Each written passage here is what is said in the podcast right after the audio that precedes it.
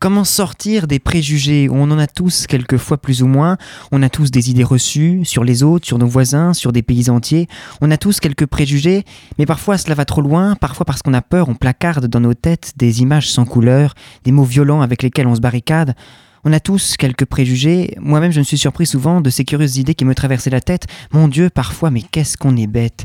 J'ai été choqué il y a quelques années par la banalisation des préjugés lorsque des affiches mensongères d'un parti politique affirmaient à tort que les migrants nous volaient nos logements. C'est fou comme la haine va très vite. On a tous quelques préjugés, mais je crois que l'important, c'est notre volonté de les combattre, de ne pas se renfermer pour ne pas qu'ils deviennent cette petite musique sourde dans nos têtes qui nous ferme au monde et mon Dieu nous rend bêtes. On a tous quelques préjugés, mais jusqu'à la haine, il n'y a qu'un pas, les préjugés sont fous, déraisonnables, inexpliqués, inexplicables. Et ces mots, ces idées placardées dans nos têtes, parfois deviennent des affiches collées sur les murs de nos rues.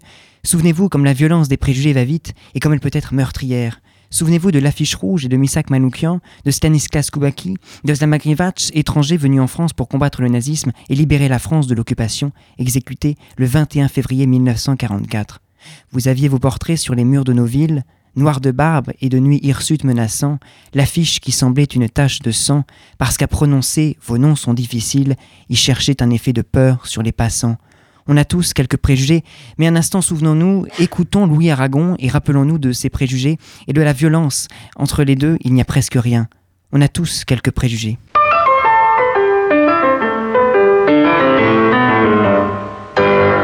Je voudrais leur dire qu'on a reçu le coup derrière, que c'est pas parce que vous voulez renverser la table que vous descendez de la voiture dont vous abstenez de choisir le chauffeur. Excusez-moi, j'avoue que je suis un peu perdu, j'essaie de comprendre, mais... il me charrie tout le temps, mais il adore ça, il, est comme ça. Je t'expliquerai. Il ne faut pas raconter non plus des, des carabistouilles à nos concitoyens. Hein. C'est déjà un peu dépassé, hein Vous auriez dû dire câblé. Bonjour à tous, bienvenue dans Carabistouille. De quel préjugé a-t-elle du mal à se défaire Tiens, bonjour Jeanne. Bonjour à toutes et à tous. Et donc me voici de retour dans le bain pour une émission bien spéciale, puisque l'on va parler de la raison de mon absence il y a 15 jours, mais pas que de ça, rassurez-vous. Aujourd'hui on va donc discuter des Cannes, Counter and Alternative Narrative, que l'on peut traduire en contre-récit et récit alternatif. Vous découvrirez de quoi il s'agit au fil de cette émission. Il m'a fallu une semaine pour comprendre. Alors 30 minutes, si l'on réussit à respecter le timing cette semaine, ce n'est pas grand-chose. Mais pour faire simple et en introduction, ce sont les discours, créations, séries, danse, en fait toute forme d'expression, de vision de la société positive, inclusive et contraire à tout discours de haine. En conclusion, c'est ce qu'on essaie de faire ici, dans Carabistouille, depuis quelques mois maintenant, proposer un discours alternatif avec des messages pro-droits humains qui ont une vision positive du monde. En tout cas, c'est ce qu'on essaye. Parce qu'en effet, comme Noël l'a dit, on a tous des a priori, des préjugés, des stéréotypes ancrés dans nos têtes, et ce dû le plus souvent à l'éducation collective et sociétale qui nous enferme parfois malheureusement dans certains schémas. Mais le principal, c'est de vouloir s'en débarrasser, de les comprendre et puis d'en parler, pour que les autres puissent aussi s'en dégager. On parle ainsi du projet Erasmus Plus Kokan qui signifie Counter and Alternative Narrative for Human Rights in the Caucasus, qui se déroulait à Brno, en République tchèque, entre le 2 et le 11 février. Alors voilà pourquoi j'étais partie, et voilà où j'avais abandonné cette Dream Team pour une autre Dream Team. Et pour aborder cette thématique dans ce studio avec nous, Jérémy Berthereau, participant à ce projet et leader du groupe français. Bonjour et bienvenue à toi Jérémy. Merci beaucoup. Alors une fois n'est pas coutume, nous avons encore dépassé le timing la dernière fois. Résultat, on a drastiquement réduit les effectifs de cette émission puisqu'Eddie Soul n'est plus parmi nous. Alors juste pour les deux semaines à venir, faut dire que ça nous fera des vacances. En tout cas, moi je rigole bien de son petit putsch qui n'aurait été euh, qu'à peine de deux semaines. On l'embrasse, elle nous reviendra en pleine santé d'ici deux semaines. En attendant, nous ne dérogerons pas à la règle. Nous commençons par celui qui est aussi constant dans ses chroniques que Frédéric Beck-BD sur France Inter, Liam Hazard. Ouais, bon, c'est vrai que cette semaine, ma chronique ressemble plus à celle de Frédéric qu'à un chef-d'œuvre. Mais bon, vous allez pas me virer, hein Non, j'espère pas. du coup, je vous donne un exemple de Cannes, MeToo, ainsi que le contexte général.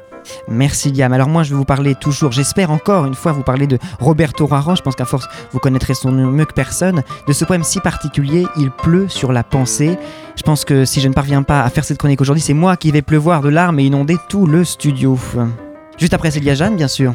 Eh bien moi aujourd'hui je vais vous présenter Tarana Burke, créatrice du mouvement MeToo. Et avant de rentrer dans le vif du sujet, laissez-moi vous en dire un peu plus sur ces Cannes pour pouvoir comprendre cette émission. Comme on l'a dit, Cannes signifie Counter and Alternative Narrative. En fait, ce sont des messages qui proposent des réponses directes à des discours de haine. Ça, ce sont les Counter Narratives ou des visions positives inclusives plus générales. Et ça, ce sont les Alternative Narratives. Pour les counters, en fait, on va déconstruire aux racines les messages haineux ou toxiques sur le court terme. Et cela s'adresse à des gens en particulier que l'on vise spécifiquement. Les alternatives narratives sont des visions sur le long terme, dont la cible est l'ensemble de la population. Par exemple, on parlera, comme l'a dit tout à l'heure Liam, du hashtag MeToo, qui au départ était un counter, car c'est parti d'un tweet particulier qui visait un contexte particulier en réponse à un fait précis. Mais cela s'est transformé en véritable vision de la société, où la parole se libère, et donc ça s'est transformé en alternative narrative. Bref, j'espère que c'est clair, mais maintenant je laisse la parole à Liam, qui toutes les semaines nous présente le contexte de notre sujet. Et cette semaine, tu as eu du travail.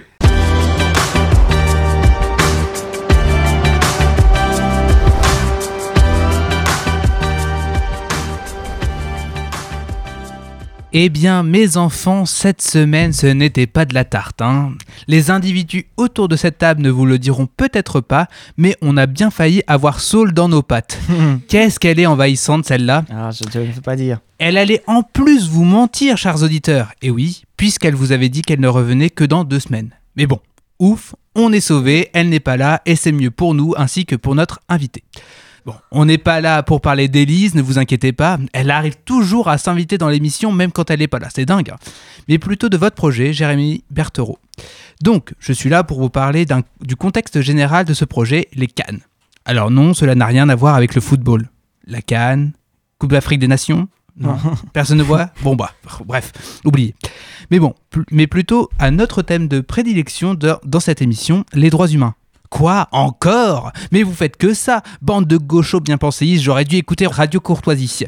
Calme-toi, calme-toi, parce qu'on peut, en parler de cette magnifique radio dans notre sujet. Et oui, l'acronyme CAN désigne les Counter and Alternative Narratives, ce que disait Jeanne tout à l'heure. Ah, j'en vois certains grimacer autour de la table, c'est parce que vous ne connaissez pas ou c'est parce que mon accent était dur à écouter? Perso, je pense pour la première option, mais bon, ce n'est que mon avis. Donc oui, les cannes. Pour beaucoup, cet acronyme est un mystère total. Moi-même, je ne le connaissais pas il y a deux jours. Et pourtant, nous l'avons tous côtoyé. Et oui, il représente des récits qui s'opposent au discours de haine. Le but est d'inculquer dès le plus jeune âge les valeurs importantes telles que la tolérance, le respect vis-à-vis de l'autre, mais aussi ouvrir les, yeux de la société quant aux problèmes que rencontrent les minorités, mais aussi les femmes.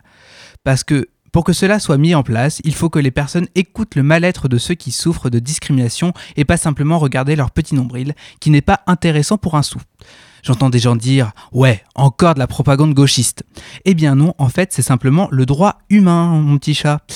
Le droit d'être égal face aux autres, le droit de ne pas être importuné dans la rue ou les transports. Pour comprendre cette phrase, regardez la tribune du droit à se faire le droit à importuner, signée par Catherine Deneuve notamment. Le droit à avoir une vie privée dans sa sexualité aussi. Pour revenir à la tribune précédemment citée, elle découle justement d'une canne. Et oui, le hashtag MeToo et Balance ton port en France rentre dans cette catégorie. En effet, il nous montre et nous compte ce que vivent certaines femmes et une minorité d'hommes toute la journée avec des agressions, des propos salaces, voire même des viols. Tout cela est parti d'un homme délicieux, Harvey Weinstein, qui a cru bon profiter de sa notoriété pour agresser et violer de jeunes actrices. Du coup, ces mêmes actrices ont réussi à parler et donc conter leur histoire atroce au monde. Cela a permis de libérer la parole de personnes connues, mais aussi des anonymes. Mais bon, on n'est pas ici pour parler d'agression sexuelle, même si cela ferait un très bon sujet. Parce qu'on ne nous a pas dit, c'est que les dénonciations de ces femmes a entraîné une autre parole profondément ignoble. Nous en avons eu un par, exemple avec la tribune sur le droit d'importuner, mais la championne en la matière, c'est Elisabeth Lévy, signataire par ailleurs.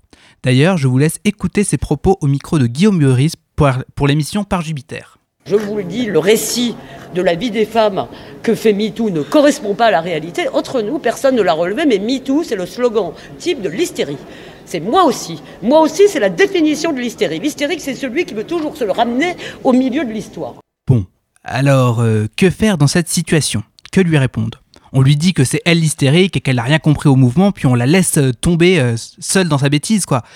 Non, non, on va pas faire ça euh, parce que sinon elle va être écoutée par d'autres et du coup ça va être encore plus chaud. Donc on lui parle, on trouve des arguments, on lui montre qu'elle a tort. Vous ne trouvez pas ça bizarre, cette émulation du moi aussi j'ai été victime ah, Moi aussi, machin, il m'a regardé les fesses. Et puis, et moi, je- alors là, je peux vous en citer. Et machin, il m'a dit que j'avais des jolies bottes. Oh là là, quel scandale. Bon, bon, bon, bon, bon. Je ne sais plus quoi faire pour la raisonner, hein, elle est partie trop loin. Je pense que je dois vous laisser. À toi, ma petite Janouille. Merci Liam. Alors on revient euh, donc à ce projet euh, Cocan. Jérémy, est-ce que tu peux nous présenter justement le cadre de ce projet et les pays participants? Oui, alors du coup Cocan c'est pour euh, euh, Co pour co- Caucase et Cannes pour euh, bah maintenant vous le savez. Euh, donc le but c'était de réunir du coup euh, six pays, donc trois pays euh, européens, euh, France, euh, Pays-Bas, République tchèque et trois pays du Caucase, Azerbaïdjan, Arménie et Géorgie. Et donc voilà, on s'est retrouvés là-bas. Euh, c'est un programme Erasmus+, donc euh, subventionné par l'Union européenne. Et le but, c'était de nous réunir, du coup, réunir tous ces jeunes pour euh, discuter de, des cannes, des discours de haine, et aussi initier des, des projets pour la suite. Alors justement, tu m'as devancé puisque ma question suivante était quels étaient les objectifs de ce projet? Donc l'objectif principal, il est clair, c'est de rentrer chez nous avec des projets de, de cannes pour, pour nos pays respectifs. Euh, ensuite, le projet, il est aussi plus large. Euh, L'Union européenne, voilà, euh, cherche aussi euh, à faire rencontrer des jeunes, à essayer de, faire tomber euh, les frontières à l'intérieur de l'Union européenne, mais aussi aux frontières de l'Union européenne. Et le but, c'est aussi de rassembler des jeunes pour parler de, droits humains et de toutes ces thématiques. Alors justement, tu avais un rôle un petit peu particulier puisque tu étais le groupe euh, leader du- de la French Team. euh, et donc quel était ton, ton rôle par rapport à... Alors du coup, oui, je m'en suis rendu compte en arrivant là-bas. Enfin, juste avant de partir, mais je savais pas trop euh, en quoi ça allait consister. Euh, et du coup, euh, au final, le, le but c'était d'organiser les activités et de faire remonter aussi euh, toutes les remarques des participants pendant euh, pendant le, le programme. Euh, donc on avait des petites réunions. D'ailleurs, on faisait partie du même groupe le, le soir pour faire remonter un peu euh, nos ressentis sur la journée, nos remarques. Et ensuite, on se réunissait du coup avec les leaders de, de tous les pays euh, pour préparer les activités euh, du lendemain. Et des fois, ça se finissait euh, très tard. C'était ouais, très fatigant, mais putain, qu'est-ce que c'était bien.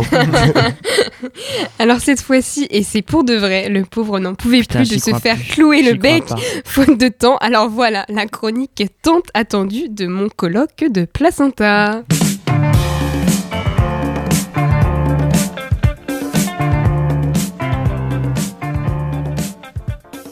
Je n'y crois pas, les gars. Bon, allez, je me lance, je fonce, c'est parti. C'est quoi la pensée? C'est une question qu'on peut se poser souvent, c'est vrai. C'est quoi la pensée? Alors, dans le cinquième volume de sa poésie verticale, le poète argentin Roberto Juarez y a tenté une réponse étonnante et bouleversante. Alors, bouleversante parce qu'elle nous invite, encore une fois, c'est de coutume chez le poète, à nous débarrasser des cercles fermés dans lesquels nous tournons souvent pour nous représenter les choses à l'aide de concepts bien connus et maintes fois retravaillés. Alors, quand j'ai lu ce poème pour la première fois, j'avais 15 ans, et alors je dois dire que je n'ai pas tout compris tout de suite. Encore aujourd'hui, d'ailleurs, une majeure partie de ce poème reste une énigme pour moi. Mais c'est parce que Roberto Juarez manie bien les mots, les renverse, les déconstruit, transforme et joue sur les sens, les rend parfois, c'est magnifique, inaudibles. Les mots, c'est vrai, on les triture dans notre esprit, on les mâche, on les entend bien souvent résonner, et Roberto Juarez, lui, parvient à créer du silence. Il pleut sur la pensée et la pensée pleut sur le monde, comme les restes d'un filet décimé dont les mailles ne parviennent pas à s'assembler. Il pleut dans la pensée et la pensée déborde et pleut dans le monde, comblant depuis le centre tous les récipients, même les mieux gardés et scellés.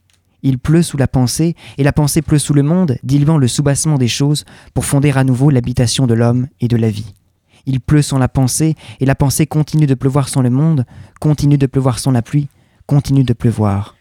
Roberto Juarez construit dès les premiers vers un lien entre la pluie et la pensée qui est ici représenté métaphoriquement comme de la matière. L'auteur en développe une image verticale, fluide, d'une pensée qui déborde sur le monde en dessous d'elle.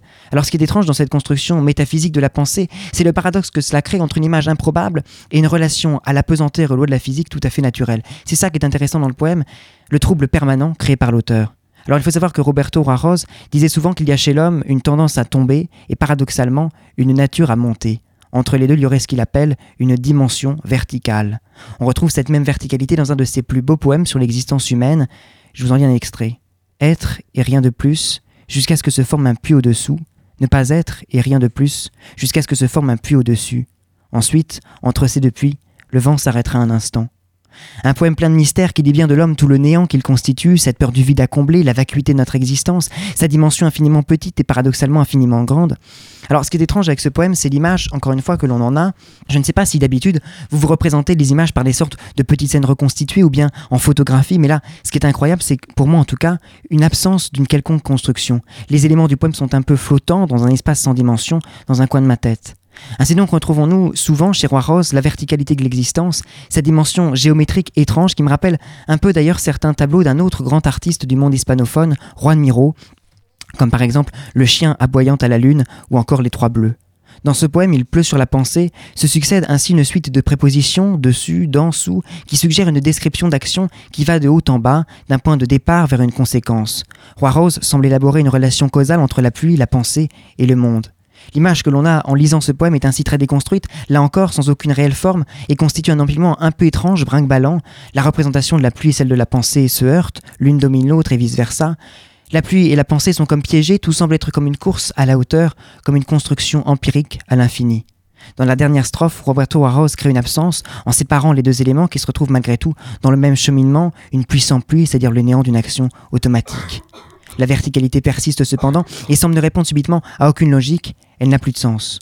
Ce poème, c'est donc une recherche étrange et mystérieuse sur la condition humaine, l'absurdité qu'elle représente et cette double dimension de Roberto Arros du néant duquel l'homme s'élève par la construction, l'art, les sciences, et par lequel il semble être aspiré en même temps. Entre les deux, tout s'arrête un instant, tout devient sourd et silencieux, et tout résonne aussi dans un coin des têtes, comme un poème de Roberto Arros. Merci beaucoup Noé, cette fois-ci, ça y est, ça y est, tu l'as fait Au bout de trois semaines quand même, il fallait qu'on la fasse. Mais alors revenons à nos moutons avec toi, Jérémy. Durant ce projet, donc euh, à Brno, on l'a dit tout à l'heure, euh, il y avait l'objectif était de créer des cannes pour après revenir donc dans nos pays et, euh, et les mettre en place. Quelles ont été justement ces cannes? Est-ce que tu peux nous en parler un peu plus en détail? Alors je vais d'abord vous parler de celui euh, auquel j'ai participé. Euh, le but c'était de d'écrire un texte de rap euh, un peu en mode de battle, du coup entre des fake news qui sont qui sont dites sur l'environnement et une réponse à ces fake news, voilà sous forme de canne. Et donc la battle du coup met en scène par exemple Trump ou Bolsonaro et des du coup des discours alternatifs qui répondent à toutes, à toutes ces fake news et à tous ces discours de haine. Donc euh, on est toujours en train de l'écrire, c'est quand même un sacré boulot et il faut qu'on, absolument que ce soit drôle et que ce soit euh, voilà que ce soit prenant donc euh, ça va être un projet qui va encore prendre un ou deux mois. Mais ouais, voilà. L'ébauche était pas mal, hein. j'ai eu l'honneur de l'entendre, c'était déjà bien. Donc du coup, oui, les autres projets, il y en avait d'autres?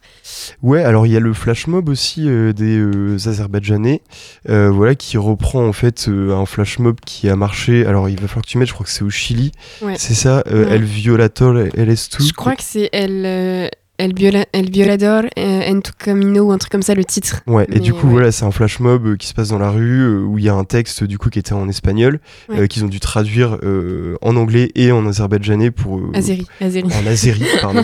Ouais, heureusement que t'es là. Elle, est minutieuse. elle. ouais, pour euh, du coup bah, pouvoir le faire euh, dans leur pays. Donc ça c'est pareil, c'était un projet qui, qui était pas mal soutenu même par les participants. On avait beaucoup Ouais. d'attentes euh, sur celui-là. On a du coup toujours beaucoup d'attentes. Voir ce que ça va donner. Euh, sinon, tu peux peut-être nous parler du, tien ou d'un autre? Oui, alors sinon, on a eu aussi, il y a eu beaucoup de vidéos qui ont, sont en préparation pour déconstruire les stéréotypes. Euh, Je pense justement euh, à une sur les communautés LGBTI+, euh, qui est en, en- en cours. Il y en a, il y a aussi des vidéos euh, sur le sexisme en Arménie. Enfin voilà, c'est effectivement euh, beaucoup d'autres, beaucoup d'autres projets et puis des campagnes aussi sur les, so- sur les réseaux sociaux. C'est ça, surtout sur les réseaux sociaux, surtout qu'en plus on avait un budget pour Ouais. organiser toutes ces cannes, donc il y avait vraiment les moyens qui étaient là pour que on puisse Ouais. s'approprier le, le truc et faire des, et faire des trucs bien. Donc voilà, à voir dans, dans quelques mois du coup le- les conclusions de ces projets. Et alors euh, justement, donc c'était tout à fait international et même euh, ton, ton, ton can a été réalisé par une équipe internationale. Et quel est le, le souvenir le plus marquant de ces, ces discussions pour toi? Qu'est-ce que ça a changé en fait, toutes, toutes- ces rencontres et tout- toutes ces discussions? Ouais, bah de toute façon quand t'es dans un milieu avec euh, que des étrangers, que voilà, t'es excité parce que t'as envie de comprendre les autres. Et tout à l'heure on parlait justement de des stéréotypes, de ces idées reçues qu'on peut avoir. Le- la, la meilleure manière de lutter contre ça, c'est de se retrouver avec des gens qui sont différents, qui ont eu des vécus euh, différents. Donc euh, pour moi c'était euh, extrêmement euh, excitant intellectuellement de me retrouver dans, dans ce milieu-là et d'échanger avec eux pendant les moments de travail, mais aussi en dehors parce qu'on s'est aussi beaucoup amusé pendant Faut cette semaine. donc, donc ouais, Erasmus de manière générale, le voyage, la rencontre, pff, voilà, tout, tout y était. Et alors, que représentent euh, les cannes pour toi? Qu'est-ce qu'ils peuvent apporter? Euh, parce que ce sont quand même des puissants outils euh, qui peuvent libérer la, parole. On l'a vu pour MeToo avec toi, Liam. Il y a aussi Sex Education. en fait, ça peut aussi donner du, pouvoir. On parlait du, flash mob tout à l'heure. On, est nombreux justement à avoir entendu des extraits.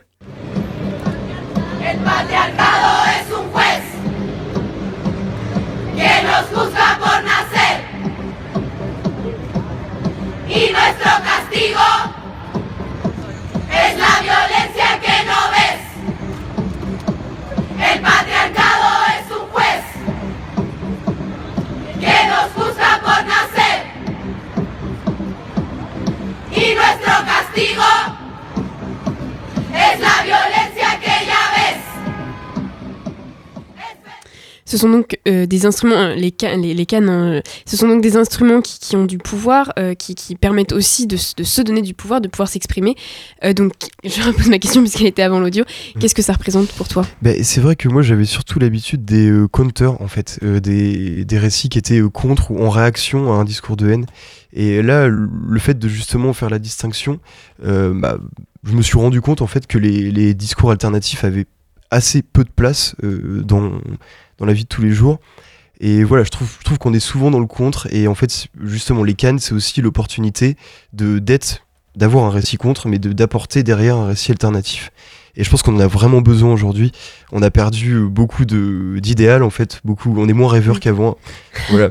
Mais je, je trouve que ça manque aujourd'hui et ouais, il faut du récit alternatif euh, parce que les récits contre, il y en a déjà beaucoup, mais il faut aussi du récit alternatif. Merci, c'est l'heure du portrait de Célia.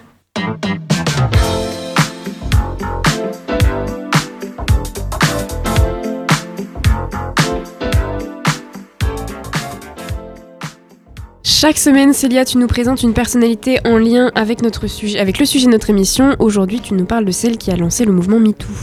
Et oui, c'est Tarana Burke qui est née le 12 septembre 1973 à Harlem. Elle est une militante féministe. Dès l'âge de 14 ans, elle s'engage dans l'organisation 21st Century Youth Leadership Movement, avec laquelle elle a travaillé notamment en 1989 sur une affaire à Central Park où cinq jeunes hommes de couleur étaient accusés à tort d'avoir commis un crime. Elle s'oppose également à Trump dans son initiative de rétablir la peine de mort dans l'État de New York. Elle a déclaré, je cite, Je me bats contre Donald Trump depuis longtemps. Elle est en contact depuis des années avec les populations new-yorkaises marginalisées et a œuvré dans plusieurs domaines de justice, surtout sur les difficultés rencontrées par les filles de couleur en termes d'égalité ethnique et entre les genres.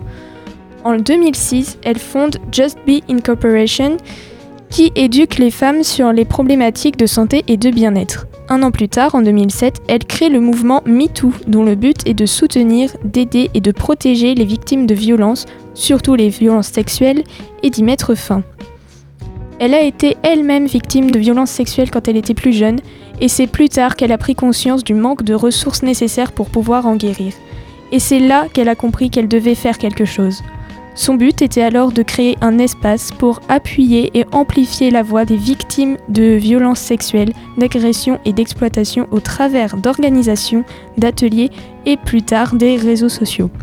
Elle utilisait cette expression depuis plus de dix ans dans son combat pour protéger les victimes de violences, bien avant que ce mouvement prenne soudainement de l'ampleur en 2017. Et justement, en 2017, c'est l'actrice Alyssa Milano qui a repris cette expression en la partageant sur Twitter pour permettre aux femmes victimes de violences de s'exprimer. Elle écrit sur le réseau social Si vous avez été sexuellement agressé ou harcelé, écrivez MeToo en réponse à ce tweet. Elle a obtenu plusieurs dizaines de milliers de réponses. Alyssa Milano a été elle-même victime de violences sexuelles sur le tournage d'un film, alors que les caméras tournaient, mais personne n'est intervenu. En quelques semaines, avec son initiative, ce hashtag est utilisé plus de 12 millions de fois. Elle s'est exprimée par rapport à cela. Si aux États-Unis, une épidémie touchait 12 millions de personnes, nous concentrerions nos efforts pour trouver un remède. Mais quand il s'agit du syndrome des violences sexuelles, les gens n'ont pas la même manière de penser. La soudaine popularité de ce hashtag a beaucoup surpris Tarana Burke, mais elle s'en sert désormais pour promouvoir son objectif depuis 20 ans, qui est d'aider les victimes à guérir et mettre un terme aux violences sexuelles. Elle se souvient particulièrement de l'un de ses premiers ateliers MeToo avec des lycéennes en Alabama. À la fin de celui-ci, elle leur a tendu des feuilles et leur a demandé d'y écrire moi aussi si elles avaient besoin d'aide. Dans un groupe d'une trentaine de filles, elle a été choquée de voir que 20 d'entre elles avaient écrit ces deux petits mots lourds de sens, alors qu'elle s'attendait à n'en avoir que 5 ou 6. Avec ce mouvement, elle appelle à mettre l'accent sur les victimes et non sur les agresseurs. Ce mouvement a été répandu partout dans le monde et il a même son équivalent français, le hashtag Balance ton port, lancé par Sandra Muller en octobre 2017. Le but de ces mouvements est principalement de dénoncer les agressions et harcèlements sexuels et surtout de faire entendre la voix des victimes qui jusque-là n'avaient pas vraiment de moyens d'en parler. Tarana Burke cherche donc avant tout à défendre ces femmes, les victimes, et à lutter contre ces violences qui durent depuis trop longtemps pour qu'elles cessent enfin. Merci Célia pour ce portrait. Je vous propose de finir cette émission avec des audios de ces jeunes justement qui ont participé au projet Erasmus Plus dont on parlait tout à l'heure. Le premier audio est de Irakli, il est euh, géorgien et il a 21 ans. Well, for me, counter alternative narratives are something that we hear or read every day on the streets, TVs, in our families, or social media. So I think creating it uh, is the best tool for human rights activism, and not only. I mean, sometimes we create them without even realization. So why not? Use them against hate speech or alt-right politicians who are spreading hatred, against refugees, women, or LGBTQ. And counter-alternative narratives um, can be literally anything as well, like started from Facebook post, finished by international movement, and anything uh, in between. So it can be also very flexible and uh, easy to create. Alors, euh, je vais essayer de vous traduire à peu près ce qu'il dit, puisqu'on en a déjà pour 50 secondes, donc je vais pas tout, tout refaire.